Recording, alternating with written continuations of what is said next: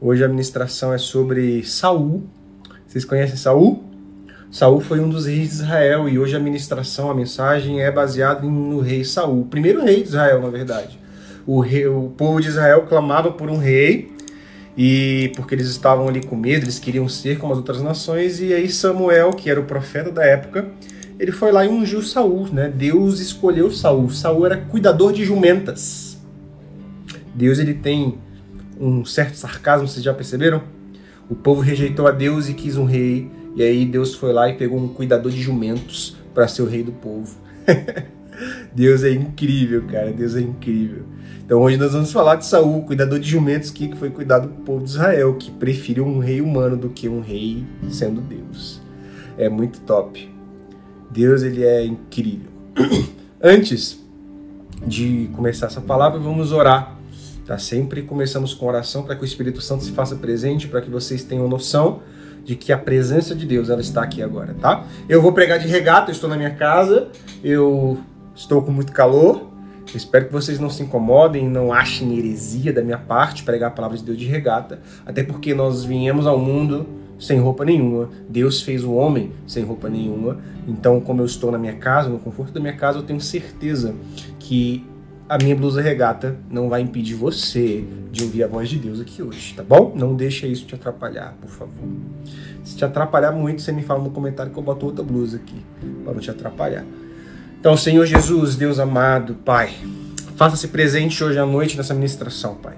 Que as pessoas que estão aqui nessa live hoje do TikTok, elas possam sentir a sua presença, ouvir a sua voz e não a minha.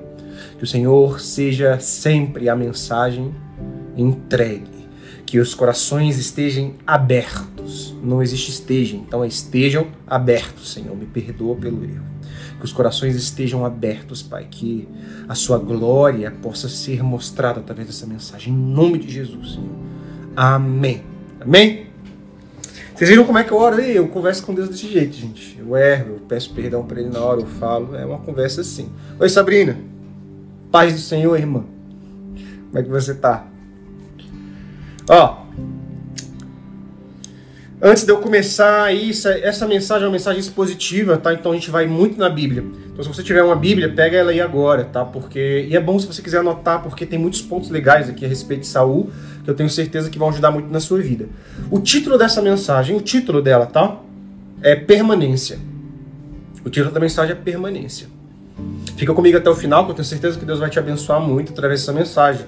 Eu sei que ela pode te ajudar em alguma coisa, então fica comigo aqui que você vai entender. Permanência.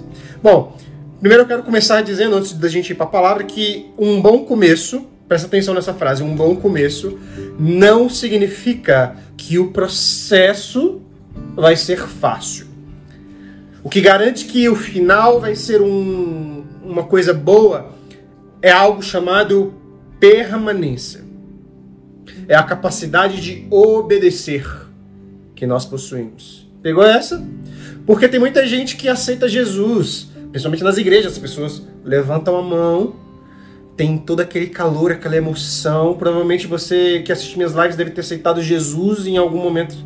E você aceita Jesus, esse é um ótimo começo. Você aceitou Jesus, você tem Jesus no seu coração, você sente a presença do Espírito Santo ali naquele momento que você aceita Jesus. E que começo excelente é esse. Você escuta um louvor, você chora na igreja.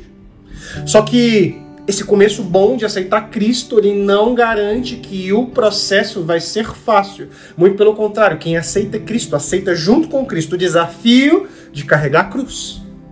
E a cruz, queridos, ela é pesada. A cruz é pena de morte. A cruz machuca. A cruz te obriga a olhar para as coisas que você não quer olhar. Então, um bom começo não significa que o processo vai ser fácil. Até porque o mesmo Jesus que morreu nessa cruz, que ele nos entrega, é o Jesus que diz: No mundo vós tereis aflição, porém tenham bom ânimo, porque eu serei contigo. A nossa paz e a nossa fé é nas promessas futuras de Jesus que nos entregou a graça, a misericórdia e o perdão através do seu sangue. O problema, queridos, é que nunca foi a respeito das ocasiões que você vive ou das tempestades que você enfrenta.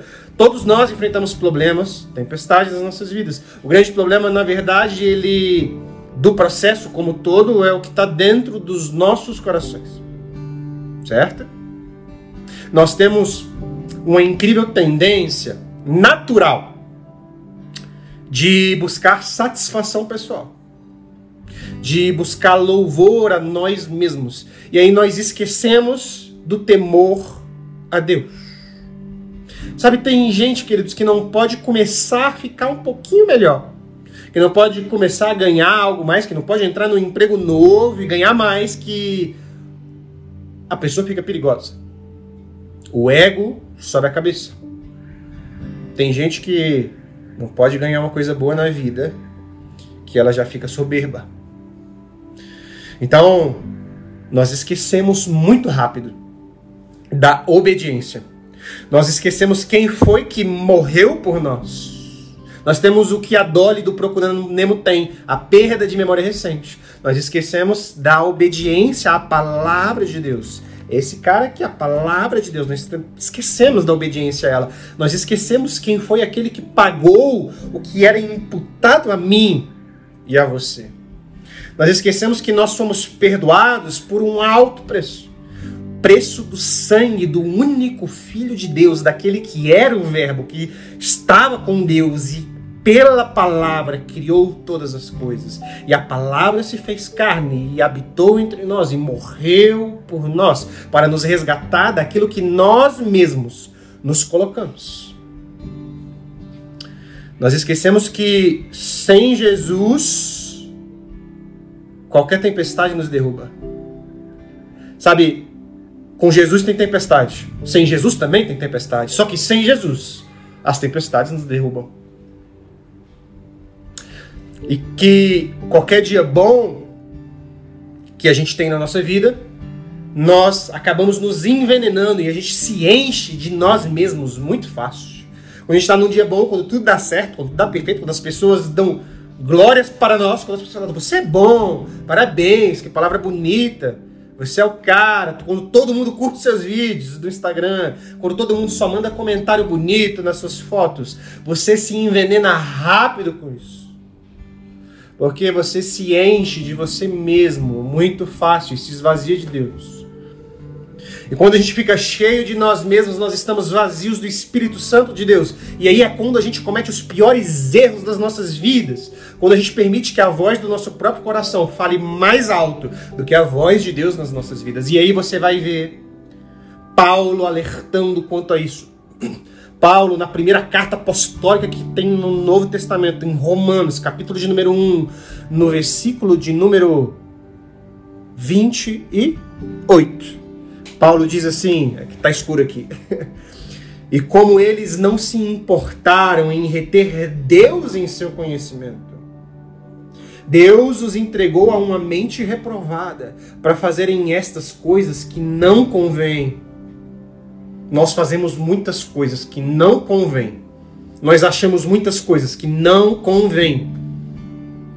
Então, estando cheios de toda a injustiça, fornicação, maldade, cobiça, malícia, cheios de inveja, assassinato, contenda, engano, malignidade, murmuradores, caluniadores, aborrecedores de Deus, perversos, orgulhosos, fanfarrões, inventores de coisas más, desobediente aos pais, sem entendimento, infiéis nos pactos, sem afeição natural, implacáveis, sem piedade, os quais, conhecendo o julgamento de Deus, que os que cometem tais coisas são dignos de morte, conhecem a Deus, sabem que Deus reprova a mentira, que Deus reprova o escárnio, que Deus reprova o julgamento ineficaz contra um irmão, ainda assim não somente fazem essas coisas, mas têm prazer naqueles que a fazem. Eu parafraseei muito aqui Paulo, tá? Eu coloquei minhas palavras aqui no meio. Mas eu parafraseei o que Paulo estava escrevendo. Romanos 1, 28, ele começa a dizer essas coisas. E é isso, nós nos esquecemos, nós nos enchemos de nós, esquecemos Deus, ficamos vazios do Espírito Santo, cheios de nós mesmos. E eu que vos falo aqui, eu já tive muita experiência em ser cheio de mim mesmo, em achar que eu era bom e suficiente para fazer as coisas que precisavam ser feitas, e foi aí que eu falhei em tudo. é porque vocês veem meus vídeos e falam: Uau! Tem muitos comentários legais nos meus vídeos. Nossa, quanta sabedoria sobre casamento. É, pois é, queridos. Eu aprendi do jeito mais burro, que foi abandonando Deus e aprendendo no sofrimento de se abandonar a Deus. E eu não desejo isso para ninguém, por isso eu falo de Deus para todos que eu posso, aonde eu posso, quando eu posso. Sabe, quando nós nos tornamos invejosos, arrogantes e egocêntricos, Paulo diz isso daqui a nosso respeito. Sabe, eu falei que essa ministração é sobre o rei Saul. Então vamos começar a falar dele. Saul, ele foi assim. Ele teve um excelente começo, como você provavelmente teve quando aceitou Jesus a primeira vez. Saul teve um excelente começo. O problema de Saul foi a permanência dele.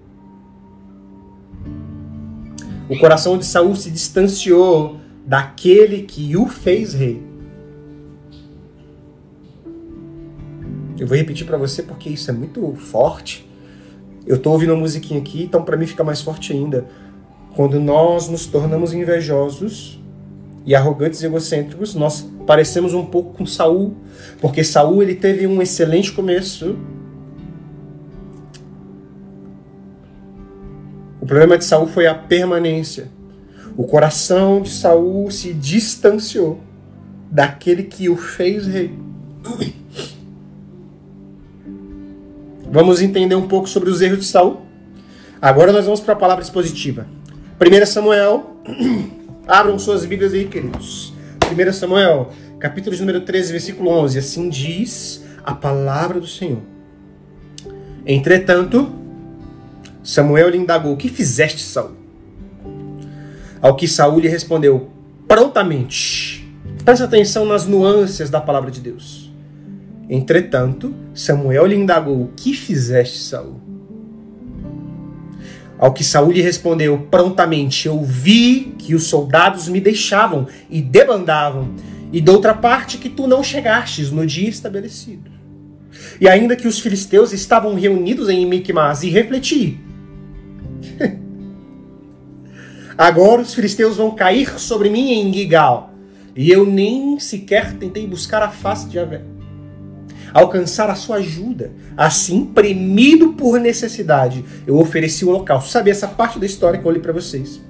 É uma parte muito importante, é onde Saul já foi estabelecido rei e ele estava indo numa batalha contra os filisteus. E acontece que Samuel falou para Saul antes dele ir para a guerra: Saul, quando você estiver lá, você espera antes de atacar o exército, porque no sétimo dia eu irei lá em Gigal, irei fazer um sacrifício ao Senhor, para que a glória de Deus esteja com vocês e que vocês ganhem a luta.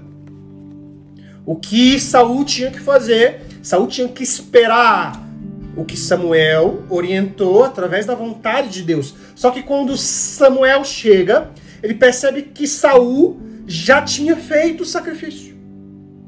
Não era o papel de Saul fazer um sacrifício. E quando Samuel indaga para Saul, o que fizeste, Saul? A palavra diz que Saul prontamente, porque quem está distante de Deus sempre está pronto para dar desculpas. E aí Samuel prontamente dá a sua desculpa. Ele diz que estava com medo, ele diz que a necessidade fez com que ele desobedecesse a Deus. Isso me lembra muitas pessoas que dizem para mim o tempo todo: Marcelo, eu não tenho tempo para ler a Bíblia, eu tenho necessidades. Marcelo, eu não tenho tempo para orar, eu preciso trabalhar muito, eu chego cansado. São desculpas prontas para se distanciar de Deus. Eu vou pregar uma palavra muito forte aqui, cara. Porque eu não eu não vou pesar o que Deus está falando comigo, eu vou entregar a mensagem como ela é. Se você quiser me cancelar por causa disso, se você quiser me cancelar na internet pelas coisas que eu falo a respeito da verdade que é a palavra de Deus, é uma honra ser cancelado, pregando a verdade. Isso eu falei na minha live no Instagram. Se você não me segue no Instagram, segue lá. Para mim é uma honra que vocês me cancelem por pregar o que está aqui. Podem cancelar, queridos. Sabe, o medo de Saul fez com que ele desobedecesse a Deus, fazendo aquilo que ele achava certo, e não o que Deus havia ordenado. Muitas vezes nós fazemos o que nós achamos certos. Nós achamos que estamos fazendo certo porque somos premidos por necessidades humanas e nós esquecemos o que Deus ordenou, porque nós nem sequer o escutamos. Nós nem sequer sabemos quais são as ordens de Deus, porque nós não a lemos. Saul, ele precisava fazer uma coisa: esperar. E por muitas vezes pela nossa pela nossa incrível falta de paciência, nós erramos. Pela nossa incrível falta de paciência, nós fazemos aquilo que não deveria ser feito. Fala, eu não tenho paciência, eu quero agora, não dá, Deus está atrasado, eu preciso agora. E erra.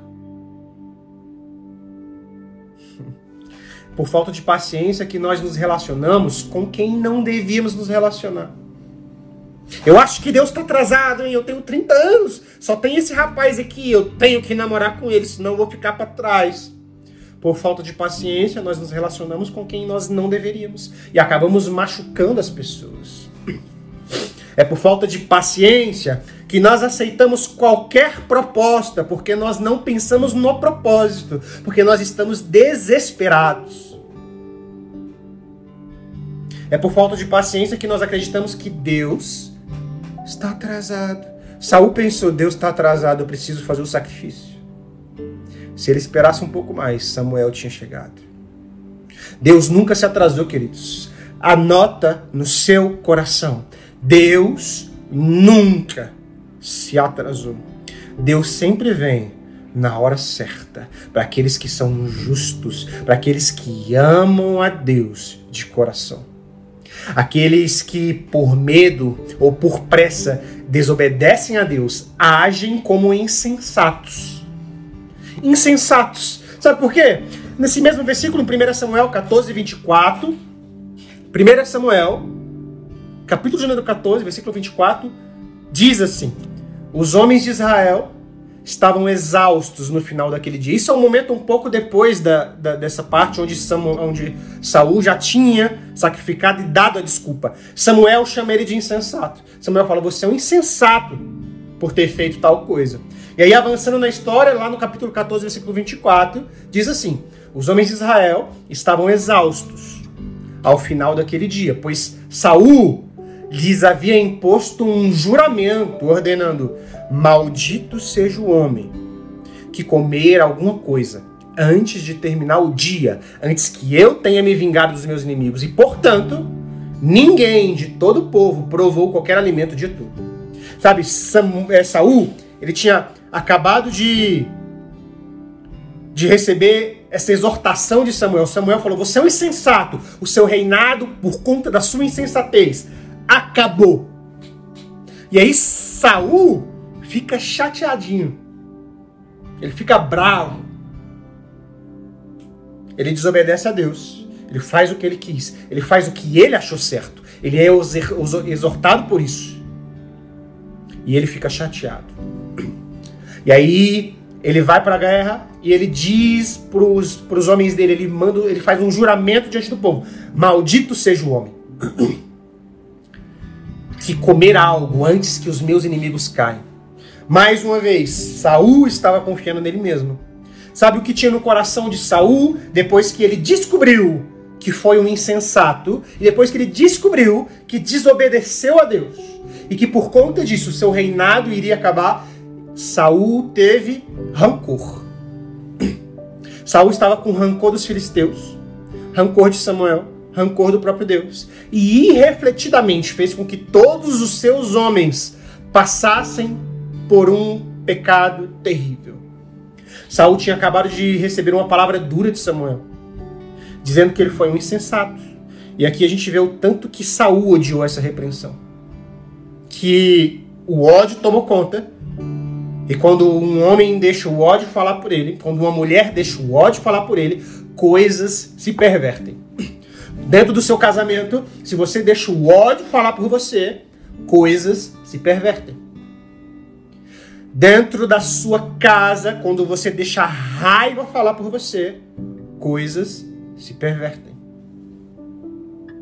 Deus se distancia e coisas se pervertem. Meu marido fez isso. Ah, seu maldito! A raiva falou. Sabe, lá em Provérbios tem uma passagem muito linda que eu não me lembro, acho que é 22, 22, 28. Provavelmente está errado, mas acho que é lá para os 20 para cima. Diz assim o provérbio: Um homem sem autocontrole é como uma cidade desmurada, prestes a ser atacada. Quando a raiva fala por você, querido, você é uma cidade aberta e o inimigo está pronto para te atacar, para destruir o seu casamento por um momento de raiva seu para destruir a sua vida por um momento de descontrole seu, para destruir tudo que Deus tinha para você, porque você perdeu a sua paz e a sua paciência por algo que te aconteceu. Sabe, Aqui a gente vê essa, esse ódio de Saul. Você vai perceber que Saul fez o povo pecar contra Deus, porque quando Saul fez esse juramento, o povo sentiu tanta fome. Aquele povo estava numa guerra, que eles estavam morrendo de fome e eles acabaram comendo carne crua, descumprindo uma lei do próprio Deus. Aquela época era proibido comer carne crua e o povo se sentiu tanta fome que comeu a carne crua.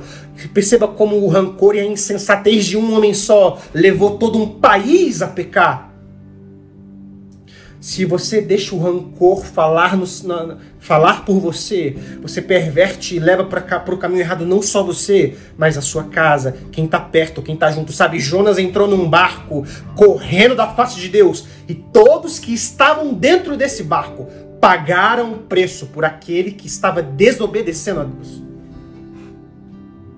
Então, se você está desobedecendo a Deus deliberadamente, se o rancor fala no seu lugar, você leva junto com você as pessoas que você ama.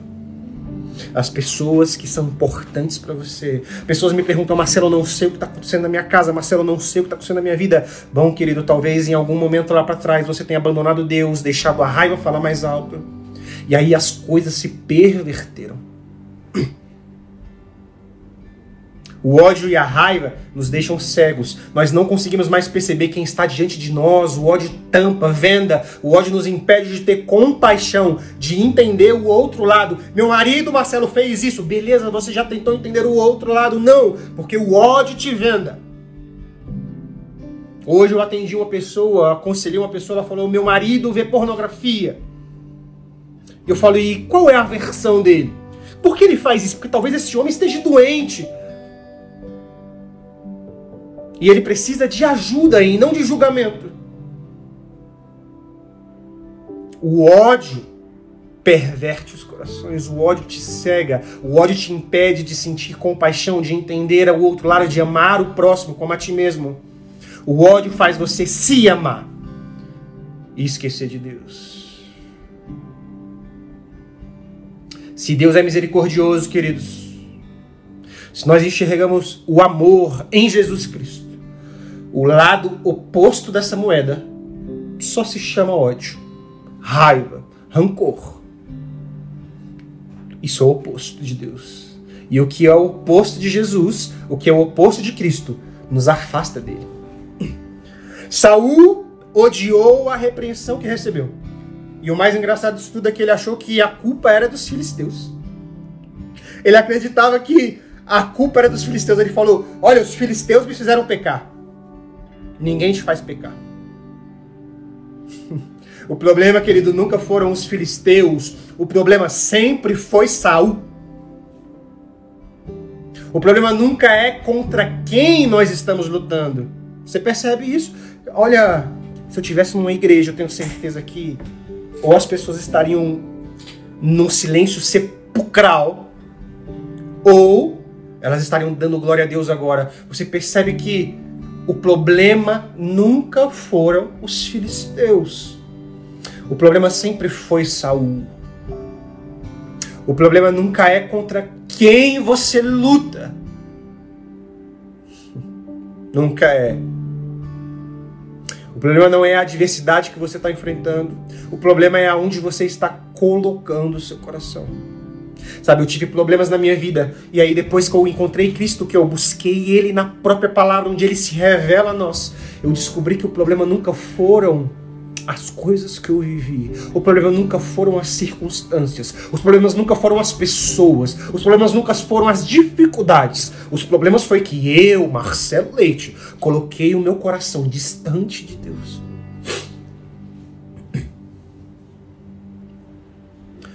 O problema não são as acusações que estão fazendo a seu respeito, queridos. O problema é a quem você segue, para quem você olha. Hoje eu preguei isso no meu Instagram. Se é a Jesus que você segue, que nos pede para amar, para orar por quem tem nos ofendido, ou se é o seu coração que sente ódio por essas pessoas. Quem você ama? O seu coração ou a Cristo? O problema não é a tempestade que você está enfrentando hoje. O problema é se todo o coração, se de todo o coração você crê que Jesus está no barco com você e Ele é o único capaz de andar por toda a tempestade, acalmar os ventos e os mares, porque Ele é Deus. Meu Deus do céu, que live maluca. Não tem nada disso escrito aqui, gente. Não tem nada disso escrito aqui. Eu tô puramente pelo Espírito. Em nome de Jesus. O problema, querido, nunca foram a falta de coisas que você possui na sua vida. O problema nunca foram as ocasiões, o que te faltou, o que deixou de acontecer com você, daquilo ou daquilo outro. Nós pensamos o tempo todo que nos falta algo, mas Jesus já é tudo. O problema não é a tristeza que você sente, não é a depressão, não é a ansiedade. O problema é que eu ainda não reconheço no meu coração que Jesus é suficiente, que Ele é a alegria permanente do meu coração. Perceba isso. Nesse mesmo dia em que Saul estava com raiva e com ódio no seu coração, ele foi convencido pelo sacerdote a fazer algo que ele não estava fazendo há muito tempo, queridos, que era consultar a Deus. Sabe, lá em 1 Samuel 14, um pouco mais na frente, você vai ver no versículo 36. Assim diz a palavra de Deus: ordenou Saul: desçamos durante a noite para perseguir os filisteus. Repara que até aqui ele não tinha pego os filisteus, ele não tinha vencido a guerra dele. E ele disse: Olha, nós vamos descer durante a noite, perseguir os filisteus, nós vamos saqueá-los até romper o dia. Não deixemos um único homem deles sobreviver. E os guerreiros responderam: Faça como te parece bem. Contudo, presta atenção nisso. Contudo, o sacerdote sugeriu, porque naquela época, queridos, o exército do rei andava com os homens e sempre tinha um sacerdote. Sempre tinha um representante de Deus ali com o povo de Israel. E aí nesse dia o sacerdote, quando Saul falou essas coisas, quando ele traçou o plano, o sacerdote sugeriu: melhor é primeiro consultarmos a Deus. Então Saul, aqui aí no versículo 37 você vai ler assim: Então Saul aqueceu e pediu o conselho de Deus. você repara, Saul estava batalha, batalha, batalha, guerra, guerra, guerra, eu, eu, eu, eu, raiva, raiva, raiva, rancor, rancor, rancor. Aí o sacerdote falou: Ei, melhor primeiro consultar a Deus. O problema é que nós nunca fazemos isso primeiro. Antes de você se divorciar, melhor primeiro é consultar a Deus. Antes de você tomar uma decisão na sua vida, na sua casa, é melhor primeiro consultar a Deus. Só que aconteceu uma coisa muito interessante no versículo 37, quando diz: Então Saul aqueceu o pedido e pediu conselho a Deus. Saul disse: Descerei para perseguir os filisteus ou entregá-los a tu nas mãos de Israel? E aí a conclusão fenomenal desse versículo diz: Entretanto, nesse dia não houve resposta. Nesse dia não houve resposta, porque o que tinha no coração de Saul não era temor ao Senhor, não era amor sincero e genuíno por aquele que o tinha feito rei. O que tinha no coração de Saul não era vontade de ouvir a voz de Deus. Saul só queria aprovação para fazer aquilo que ele já tinha traçado. Então Deus não respondeu. Porque Deus conhece os nossos corações. Eu consigo imaginar Deus falando: Saul, por que me pergunta se a decisão já foi tomada? Se sou eu o rei de Israel, antes das decisões serem tomadas, eu precisava ser consultado. Você não fez isso. Você só fez porque o sacerdote pediu. Se Deus, queridos, é o rei da vida de vocês, antes de qualquer coisa, você precisa ouvi-lo. E se ele disser não, é não. E se ele disser sim, é sim. Mesmo que você queira o sim, fique com o não de Deus. Mesmo que você queira o não, fique com o sim de Deus.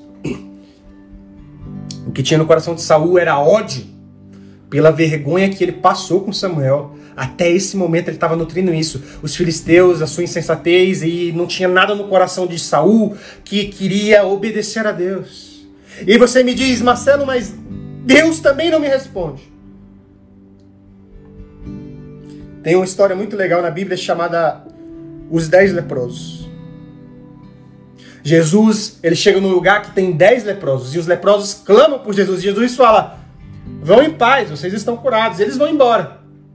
No meio do caminho, um vem, retorna e fala: Senhor, muito obrigado, o Senhor me curou. Ele se prostra diante de Jesus e agradece.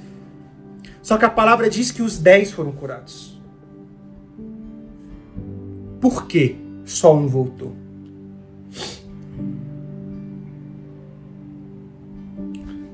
Deus fez Saul rei. Deus fez Saul rei. Mas Saul se esqueceu e lembrou apenas de si mesmo naquele dia e do seu próprio ódio e da sua própria vergonha. Eu, eu, eu. Lá em 1 Samuel, no capítulo seguinte, no capítulo 15, no primeiro versículo, você vai ler o seguinte. Mais uma vez, Samuel exortou a Saul dizendo: Foi a mim que Yahvé enviou para te ungir rei sobre o seu povo Israel. Portanto, escuta essas palavras. Assim diz o Senhor dos Exércitos: Resolvi castigar os Amalequitas, pelo qual fizeram mal em Israel, atacando-o quando saía do Egito. Pois vai agora, investe contra Meleque, condena o anátema. Samuel entrega uma mensagem para Saul. Saul, você vai nos Amalequitas. Eu vou resumir para você. Saul vai nos Amalequitas. Mata todo mundo. Não deixa nada. Tudo ao fio da espada. Eu quero que você mata os homens, eu quero que você mata as mulheres, eu quero, eu quero que você mate as crianças, eu quero que você mate os recém-nascidos, eu quero que você mate os bois, as ovelhas, os camelos, os jumentos. Mata tudo, Saul. Essa é a ordem de Deus. Você percebe que Saul já tinha cometido um erro. Deus vem dar mais uma ordem para Saul, mais uma oportunidade para Saul mudar o coração. Deus queria castigar os amalequitas, a ordem de Deus era para que nada fosse poupado. Só que se você continuar essa leitura do capítulo 15, você vai perceber e descobrir que Saul poupou o rei, Saul poupou o melhor da terra. Saul além de desobediente, tinha uma característica que desagradava muito a Deus. Eu vou repetir para vocês, para você poder anotar se você quiser. Saul, além de desobediente, ele tinha uma característica que desagradava muito a Deus. Saul, ele era especialista em justificativas e terceirização de culpa. O completo oposto do rei que, os, que o sucedeu, Davi. E as justificativas, queridos, perpetuam a mediocridade. E Jesus não nos tem chamado para sermos medíocres, mas sim o sal da terra, a luz do mundo. Se você for medíocre, você não vai poder ser sal, você não vai poder ser luz. E quem justifica é medíocre. E no olhar do mundo, medíocre é só quem é média.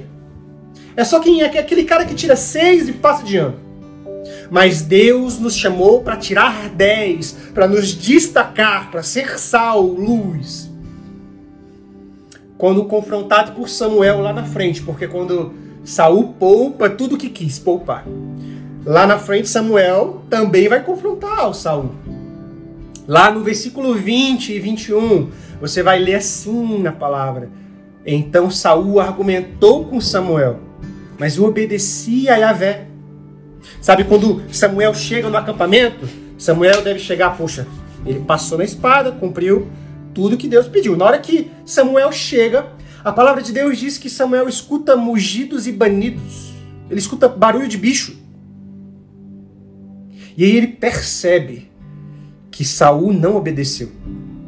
E aí lá no versículo 20 do capítulo 15, diz assim: Então Saul argumentou com Samuel, quando Samuel faz essa pergunta: "Que são esses mugidos e banidos que eu escuto tão bem?"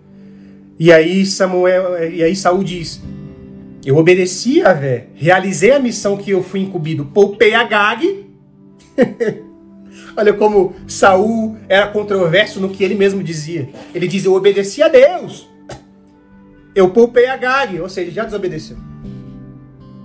Eu obedeci a Deus. Eu só quis fazer isso daqui.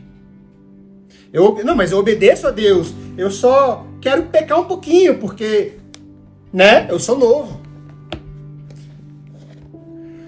E aí Sa Saul ele concluiu: poupei Agag, o rei Ameleque, mas eu aniquilei os amalequitas. Meu exército tomou as ovelhas e os bois de despojo de guerra. O melhor que estava consagrado a Deus para destruição, a fim de que nós sacrifiquemos ao Senhor Deus. Olha a desculpa de Saul: eu poupei o melhor da terra para sacrificar a Deus. Deus pediu isso. Lá em, lá em Atos, no capítulo de número 19, versículo 15, essa palavra é muito bíblia expositiva, então anota todos esses versículos para você ler depois. Atos 19, 15 diz assim: Certo dia, um daqueles espíritos demoníacos lhe respondeu: Jesus eu conheço, Paulo sei quem é, no entanto vós quem sois. Sabe o que isso significa? Homens, homens que se diziam cristãos, eles foram expulsar demônios e eles falaram assim para os demônios: saiam em nome do Jesus de Paulo. E aí o demônio olhou para esses homens e falou: Jesus eu conheço, Paulo eu sei quem é, mas vós quem sois? Distantes de Jesus, longe da vontade de Deus, não escutam os mandamentos, não atentam aos seus olhos à lei de Deus Repara só o quão distante Saul estava de Deus nesse momento. Que. Se, não sei se você reparou, mas nesse momento, se você ler a sua Bíblia, você vai perceber que Saul chama Deus de Deus de Samuel. Você percebeu isso na leitura? Eu obedeci a realizei a missão por mim incumbido. Mas o que eu poupei eh, foi para ser consagrado ao Deus de Samuel. Deus já não era mais Deus dele, era Deus de Samuel. Distanciou-se de Deus. Saul talvez ele não tivesse percebendo, mas ele já estava tão cheio de si mesmo que ele acreditava poder tomar as decisões sozinhos. O grande mal da situação é que a gente acha que nós temos o controle da situação o tempo todo. Principalmente quando nós somos os vitoriosos, né? Saul ele acabou de ganhar uma guerra. Então ele achava que ele estava no controle, ele achava que ele sabia de todas as coisas. Há dois momentos perigosos da vida de um homem e de uma mulher: o dia mal, que faz a gente esquecer que Deus é misericordioso e bondoso. E o dia bom, que é muito mais perigoso, que faz a gente esquecer de ser grato ao Deus que nos colocou no dia bom. De lembrarmos que foi Ele que nos colocou onde nós estamos. Saul já tinha se esquecido desse Deus e ele enxergava apenas a si mesmo, as suas vontades, as suas percepções. E é engraçado porque a justificativa de Saul foi que ele estava guardando o melhor para Deus, o mesmo Deus que pediu para ele não salvar nada. Sabe, Saul queria ajudar Deus, mas Deus não queria ajuda, Deus queria obediência. Ah, Deus. Saul queria ajudar Deus, mas Deus não queria ajuda.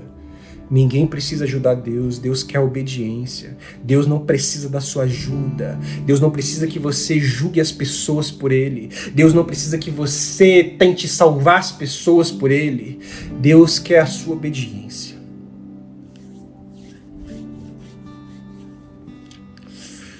Oh Deus. A palavra do Senhor diz que Samuel, quando ele chegou, ele perguntou para Saul: O que são esses banidos e esses mugidos que eu escuto tão bem, Saul? Porque a primeira coisa que Saul disse é: Samuel, meu amigo, tá feito. O que Deus mandou fazer tá feito. E aí Samuel diz: E que são esses banidos e mugidos que eu escuto tão bem, Saul? E sabe, queridos, nós temos que ter muito cuidado com os banidos e com os mugidos no meio de nós. Esses barulhos de erro velado por religiosidade, de ódio entregue de forma disfarçada. Enquanto Jesus nos manda amar e perdoar, amar a Deus acima de todas as coisas, nós muitas vezes usamos o nosso ódio e a palavra de Deus para lançar as pessoas ao inferno, pela mesma palavra que nos lança aos céus. Os banidos e mugidos que existem no meio de nós fazem com que nós assumamos um papel que não é nosso. Nos fazem olhar primeiro para nós. Os banidos e mugidos fazem com que os princípios bíblicos sejam paganizados, como Saul estava fazendo. Os banidos e mugidos fazem com que as pessoas queiram que a palavra de Deus seja mudada para se adequar a eles quando na verdade Deus não quer que você o ajude a mudar a palavra para se adequar ao mundo, mas que o mundo se adeque à palavra dele. Então Deus ele quer obediência e não ajuda.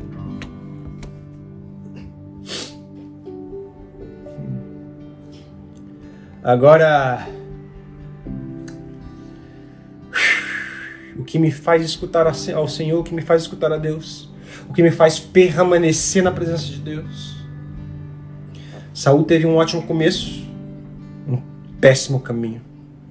Como mesmo eu sendo humano, Marcelo, e falho, tem uma pessoa nessa live aqui que vive me perguntando isso, a Grace. Marcelo, como eu, sendo tão ruim como eu sou, como eu posso escutar a Deus, como eu posso permanecer na presença dele, como eu posso falar a respeito dele, Marcelo.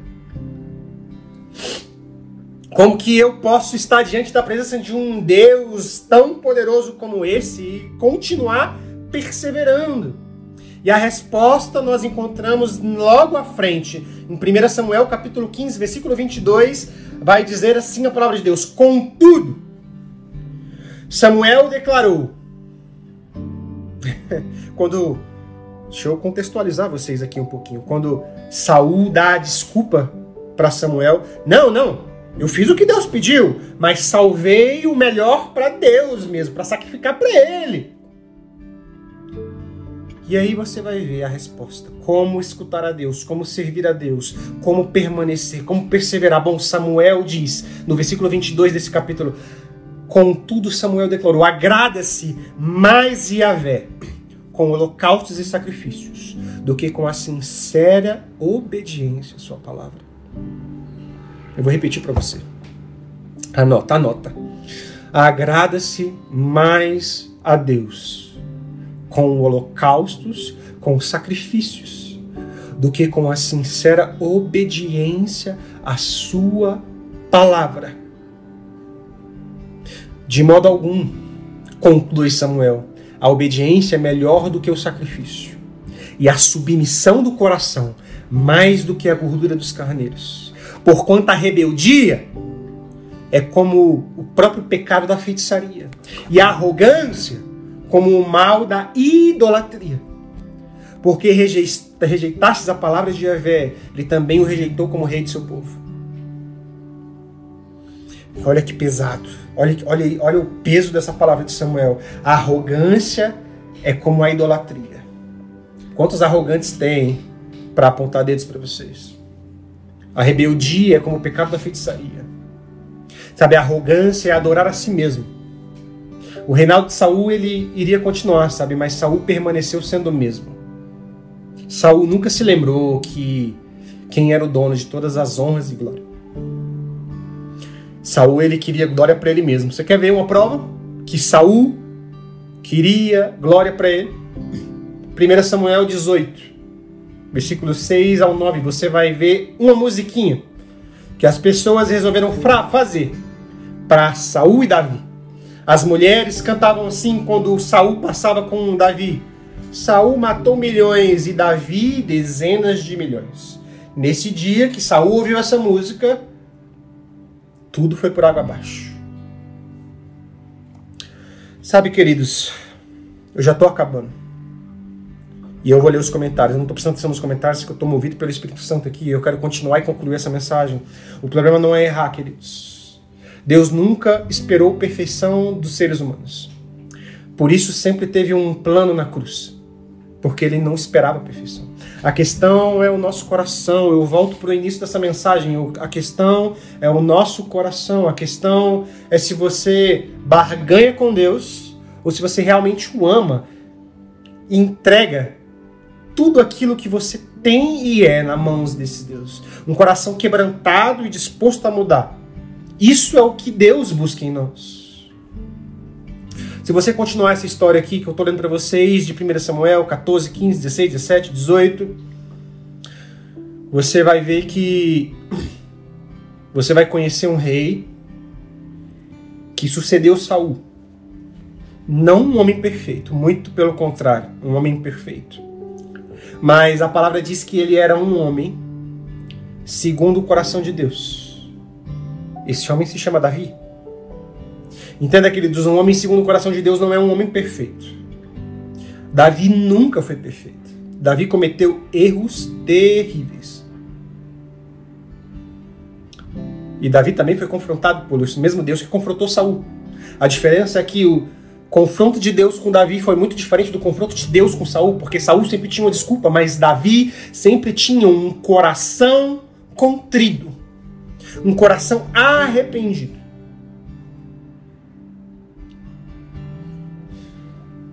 E sabe, isso me faz lembrar de um salmo que fez, que fez eu entender num dia que eu estava muito triste o que, que eu preciso na minha vida. E eu vou recitar esse salmo para você e eu, talvez esse salmo ele sirva para você hoje. Salmo 51 diz assim, no versículo 10. Esse salmo, ele, sabe, ele me norteou quanto a essa imperfeição que eu encontrei em mim mesmo, quanto esse coração falho, quanto esse coração que se distancia de Deus a todo momento. Eu encontrei um conforto nessa palavra, nesses salmos, e eu encontrei algo para seguir. Salmo 51, versículo, 10, capítulo, versículo número 10 diz assim: Ó oh Deus meu, ó oh Deus meu, não o Deus de Samuel, ó oh Deus meu, porque perto, sabe? Perto, não é distante, é intimidade. Ó Deus meu, cria em mim um coração puro. Renova dentro de mim um espírito inabalável. Não me afaste, Senhor, da tua presença, nem tires de mim o seu Espírito Santo. Restitui-me a alegria da sua salvação eu vou, vou repetir isso. Restitui-me a alegria da sua salvação e sustenta-me com um espírito disposto a obedecer. Deus, no dia que eu estiver mal, no dia que eu não quiser ler a tua palavra, no dia que eu não quiser orar, no dia que eu me distanciar, no dia que eu pecar, no dia que eu estiver com raiva, Senhor, restitui-me a alegria da tua salvação. Sustenta-me com um espírito disposto a te obedecer, Senhor.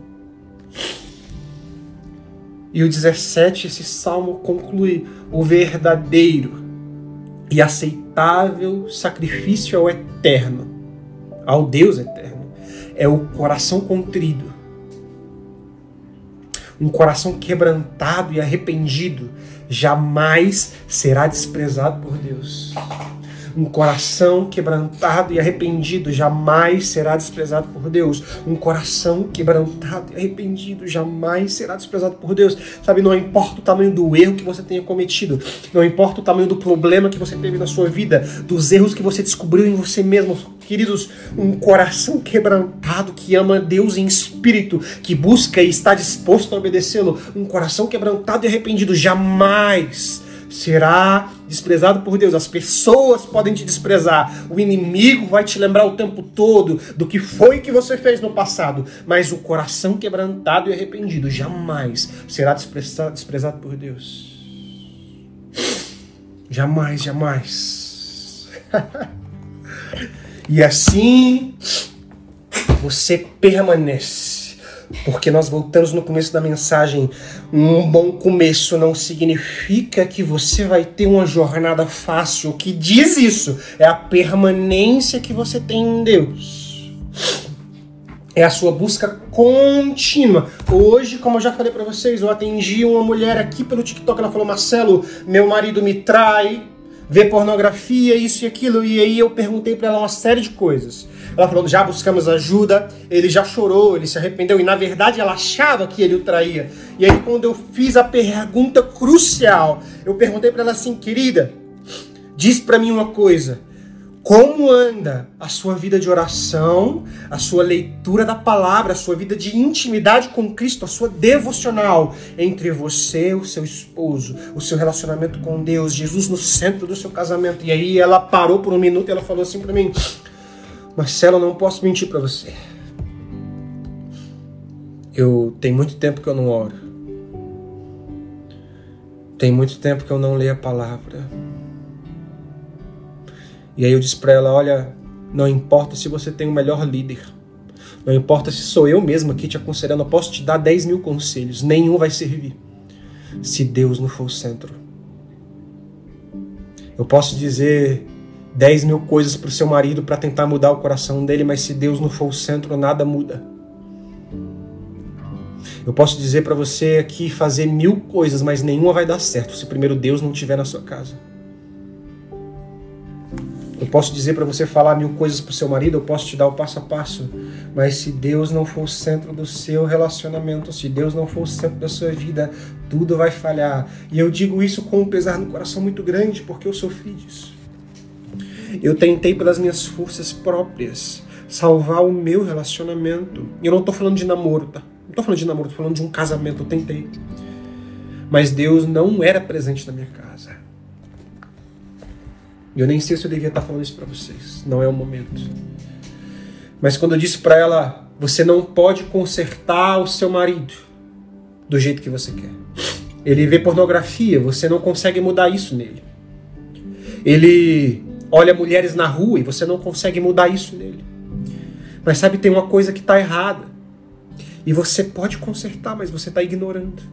Você está se preocupando mais com o que o seu marido não conserta. Mas Deus está tão distante de você. E isso você pode consertar. Conserta o que está na sua casa. Fica com Deus na sua casa, coloca Deus no seu casamento, lê a palavra dele, ore e chame o seu marido, mesmo quando você está com raiva dele, fala: Meu, meu amor, nós vamos aqui fazer uma oração, nós vamos fazer aqui um estudo bíblico, porque eu quero que Jesus seja o centro.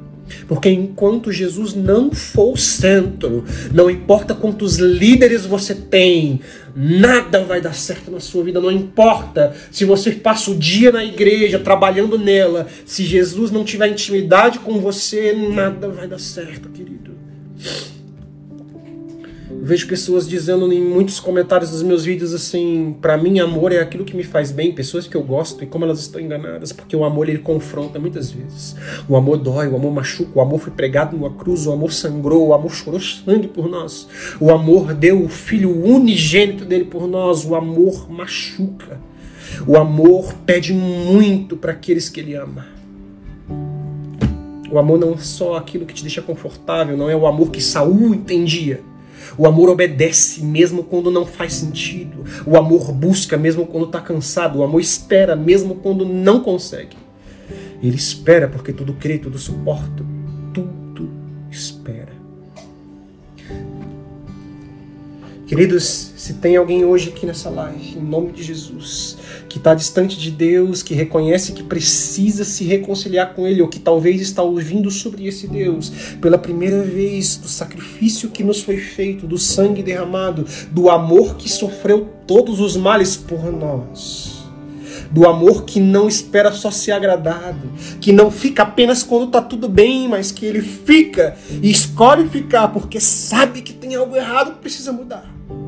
Se você deseja abrir o seu coração e aceitar Jesus na sua vida, se reconciliar com Ele, eu quero te dizer que Jesus, Ele já te escolheu, mas você precisa escolher Jesus. Essa live é Jesus te escolhendo. Então, se você quer aceitar Jesus hoje à noite como seu Senhor e seu Salvador, coloca o seu nome aqui na live que eu irei orar por você. Em nome de Jesus.